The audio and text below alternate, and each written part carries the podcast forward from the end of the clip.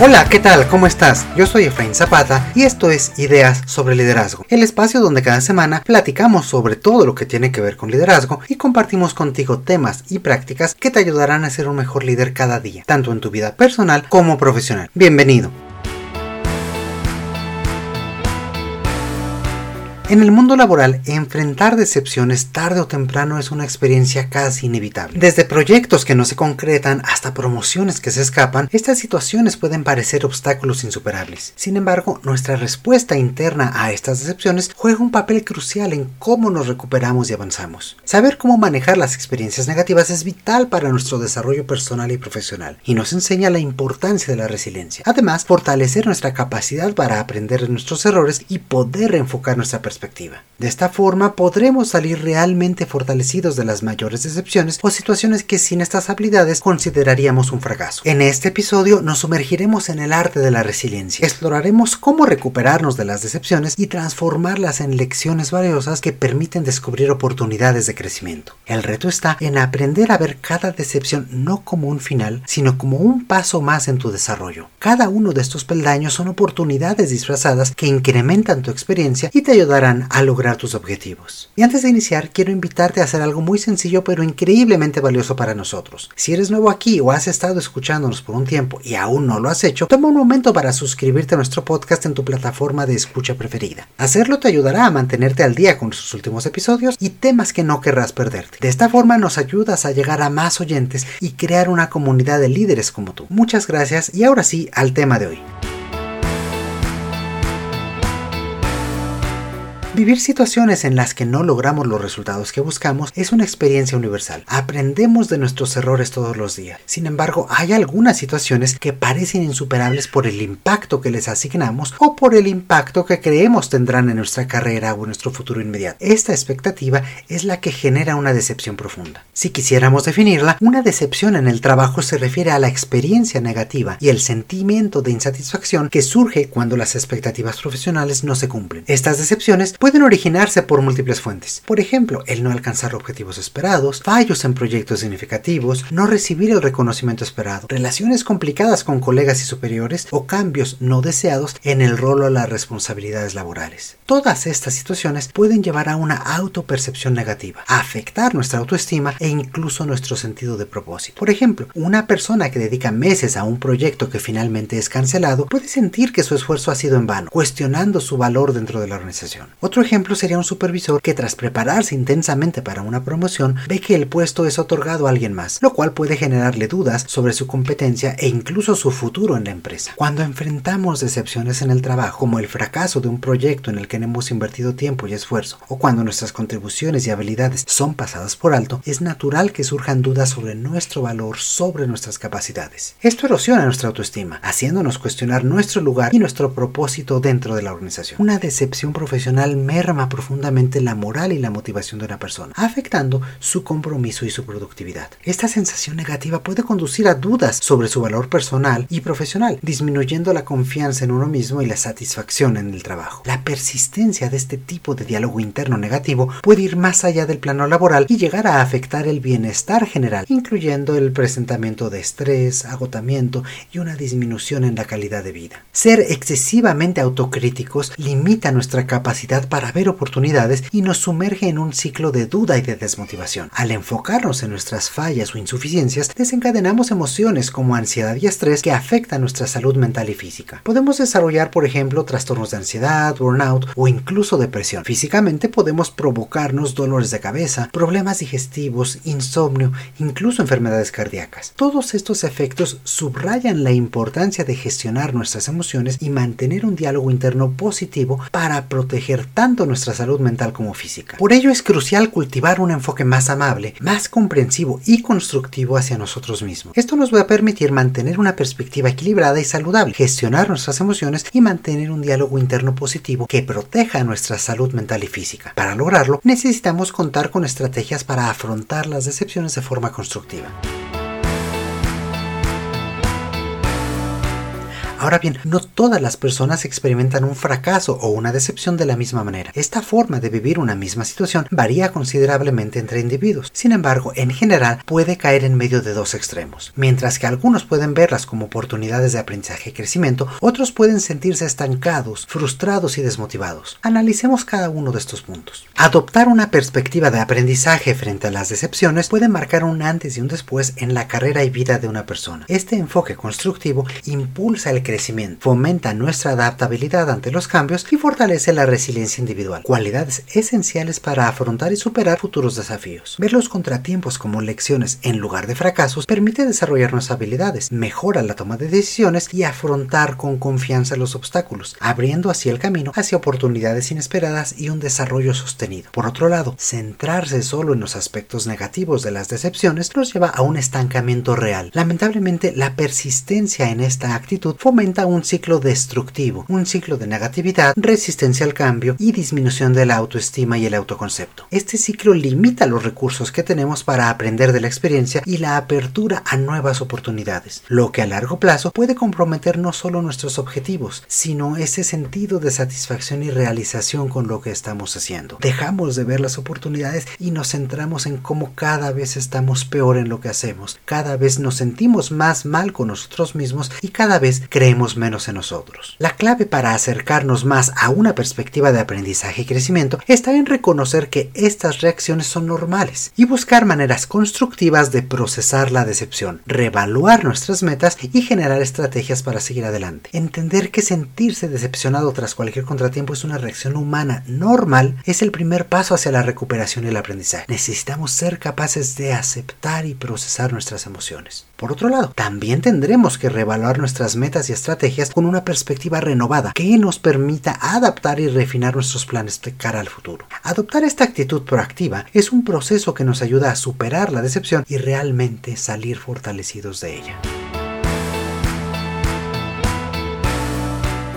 Exploremos primero el impacto emocional de las decepciones para entender cómo procesarlas y reenfocarlas de forma constructiva. Las decepciones en el trabajo pueden afectar profundamente a nivel emocional, impactando nuestra motivación, autoestima y la percepción que tenemos de nosotros mismos, de nuestras habilidades e incluso nuestro valor como personas. Estas decepciones desencadenan una gama de emociones rápidas y cambiantes, que van desde la tristeza y frustración hasta la duda, el enojo o incluso el aborrecimiento de uno mismo. Es crucial reconocer y validar estas emociones, entendiendo que no son ni positivas ni negativas. Cada una tiene su utilidad. Las emociones nos impulsan a reflexionar profundamente sobre las situaciones vividas y promueven la introspección para comprender mejor nuestras reacciones y decisiones. Estas emociones pueden ser catalizadores para la acción y motivarnos a buscar cambios sustanciales, tanto a nivel personal como profesional. Así que para procesar las emociones podemos comenzar por reconocer y aceptar la reacción que tenemos ante ellas sin juzgarlas y recordando que son parte natural del proceso. En primer lugar, identifica lo que sientes y nómbralo, ponle nombre y apellido. Es tristeza, es frustración, es enojo. Ahora, ¿qué tipo de tristeza se trata? Es una tristeza que te hace sentir soledad, desilusión, pérdida. La frustración puede generar sensaciones de impotencia o desilusión y el enojo también puede evolucionar hacia rabia, resentimiento o amargura. Estas emociones secundarias profundizan la complejidad de nuestras respuestas emocionales y así influyen en cómo percibimos y reaccionamos ante diferentes situaciones. Después de nombrar tu emoción, permítete sentirla plenamente. Darte el espacio y el momento para sentir tus emociones te va a permitir procesarlas de manera saludable, evitando que las niegues, que se acumulen o que se manifiesten de forma física. Para hacerlo, enfócate en la experiencia sensorial de la emoción. ¿Dónde la sientes en tu cuerpo? ¿Qué sensaciones físicas la acompañan? ¿Cómo te sientes tú con esa emoción? Observa las emociones sin juzgarlas, permitiéndote experimentarlas en el momento presente. Eso facilita una mayor comprensión de tus reacciones y facilita recuperar tu bienestar emocional. Ahora reflexiona sobre qué te están diciendo estas emociones sobre tus necesidades personales. Las emociones pueden ser indicadores de lo que realmente buscamos, lo que esperábamos que sucediera y de nuestros propósitos reales. Y cuidado, esto no se trata de entrar en temas de psicoanálisis, interpretación de sueños, ni mucho menos. Por ejemplo, la frustración puede señalar una necesidad de cambio o de crecimiento en áreas específicas de tu vida o carrera. La tristeza puede revelar un anhelo de conexión o pertenencia que no está siendo cumplido. Y el enojo podría indicar que tus límites han sido cruzados o que sientes que algo justo no se ha respetado. Reflexionar sobre estas emociones te permitirá identificar y abordar la raíz de tus sentimientos para encontrar soluciones verdaderas y profundas. Finalmente, busca las lecciones específicas que te dejan estas emociones. Al reflexionar lo que una emoción nos quiere decir, podemos tomar decisiones de cambio y acciones constructivas con base en ella. Por ejemplo, la frustración por no alcanzar un objetivo puede motivarnos a revisar y ajustar nuestras estrategias o a adquirir nuevas habilidades. La tristeza por un proyecto fallido puede revelar la importancia que damos a nuestro trabajo y empujarnos a buscar nuevos proyectos que se alineen mejor con nuestros valores. Escuchar nuestras emociones puede orientarnos hacia cambios positivos y decisiones mucho más alineadas con nuestros objetivos, nuestros valores y nuestro bienestar personal. Hemos explorado hasta ahora el papel de las emociones y cómo procesarlas mejor. El segundo aspecto para lograr una perspectiva de aprendizaje y crecimiento a partir de la decepción es reevaluar nuestras metas y nuestro enfoque hacia el trabajo con una perspectiva renovada. Para lograrlo, podemos seguir diferentes estrategias, desde buscar cómo aprender de la experiencia, reenfocar nuestro diálogo interno o reconstruir nuestro compromiso con nuestra profesión. Veamos cada una de ellas. Y antes de ello, quisiera aprovechar para pedirte que si te gusta lo que escuchas y nuestros episodios te han ayudado a lograr mejores resultados, compartas estas ideas sobre liderazgo con tus amigos, colegas y familiares. Así que escoge tu episodio favorito y compártelo ahora mismo. De esta forma nos ayudas a llegar a cada vez más líderes como tú. Y ahora sí, descubramos algunas estrategias para recuperarnos de la decepción.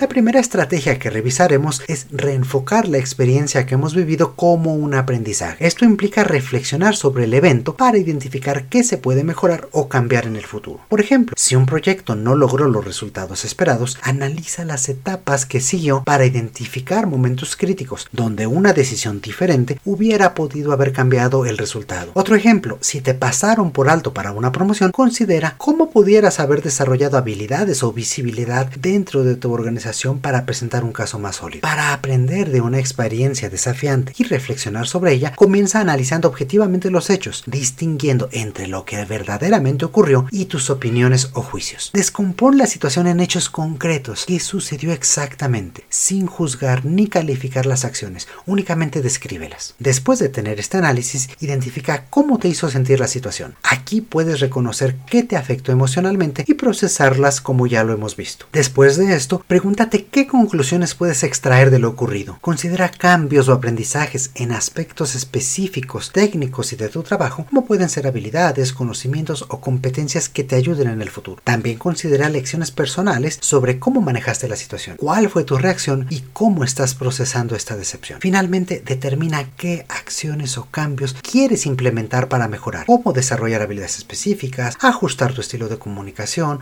o cambiar tus expectativas. Estos cambios te servirán para realizar un compromiso contigo mismo, un compromiso sobre las cosas que harás diferente, buscar nuevos recursos o hacer cambios profundos y radicales en tu vida. Con esto lograrás convertir la experiencia en una oportunidad para tu crecimiento.